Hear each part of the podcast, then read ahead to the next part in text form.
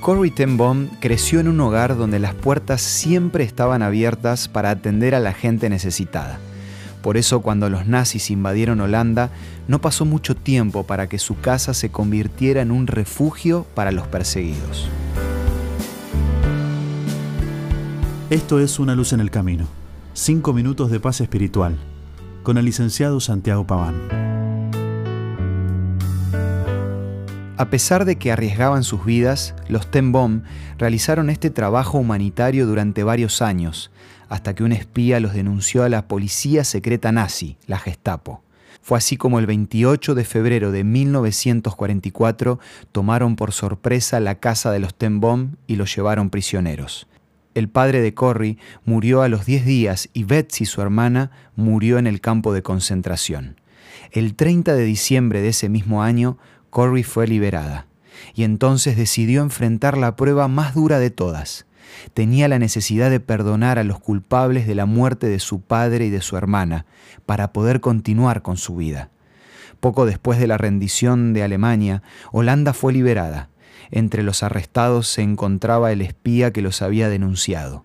Había engañado a la familia diciéndole que necesitaba ayuda para liberar a su esposa. Ellos le creyeron y hasta llegaron a darle plata como ayuda. De la misma manera que Judas, este traidor salió de ahí directo a denunciarla. Pero ahora estaba condenado a muerte, y Corrie hizo lo que nadie esperaba. Le mandó a la cárcel una carta que decía, recuerde que Jesús murió por usted en la cruz. Si cree en Él y desea ser su hijo, será salvo por la eternidad. Yo lo he perdonado, y Dios también lo perdonará si usted se lo pide. Esta mujer es un ejemplo de perdón.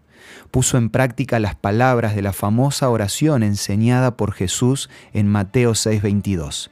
Perdónanos el mal que hemos hecho, así como nosotros hemos perdonado a los que nos han hecho mal. Sin lugar a dudas, una de las cosas más difíciles es perdonar pero esta mujer pudo hacerlo porque fue coherente con sus principios y sus creencias. Ella quería que todos puedan experimentar el verdadero refugio, tanto las personas más débiles y necesitadas como también aquellas que la habían lastimado. El verdadero perdón no tiene límites ni fronteras, no tiene excusas ni favoritismo. No hay mejor refugio que aceptar el perdón que Dios nos da y de esa manera poder perdonar a los demás. Si querés conocer más sobre la vida de Corrie ten Boom, te recomiendo uno de sus libros titulado El Refugio Secreto.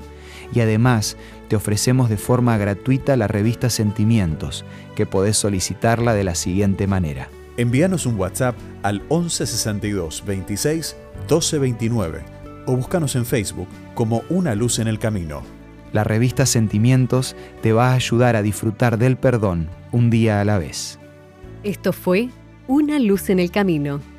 Te esperamos mañana para un nuevo encuentro, cuando volveremos a decir, permitamos que a lo largo de las horas de cada día Dios sea una luz en nuestro camino.